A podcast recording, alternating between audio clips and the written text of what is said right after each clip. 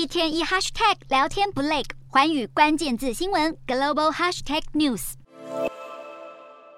忙完其中选举，美国总统拜登将在十一号展开出访行程，先是前往埃及参加联合国气候变迁大会，接着到柬埔寨参加东协峰会。美国资深官员表示，拜登将利用与东协领袖会谈的机会，重点关注印太区域。预计会提到人权、缅甸等议题，同时也将强调对维持国际秩序的承诺，将提及南海争议以及包含台海在内的区域和平重要性。不过，拜登都还没有出发。同样将出席东协峰会的中国国务院总理李克强，已经先一步在八号出访柬埔寨，会晤柬埔寨总理洪森。期间，李克强宣布再向柬埔寨提供两亿人民币的援助。双方还签订了十八项合作文件。拜登政府已经将中国认定为美国唯一的全球竞争对手。美中两国都积极寻求扩大对东南亚地区的影响力。双方的外交较劲成为本次东协峰会的一大焦点。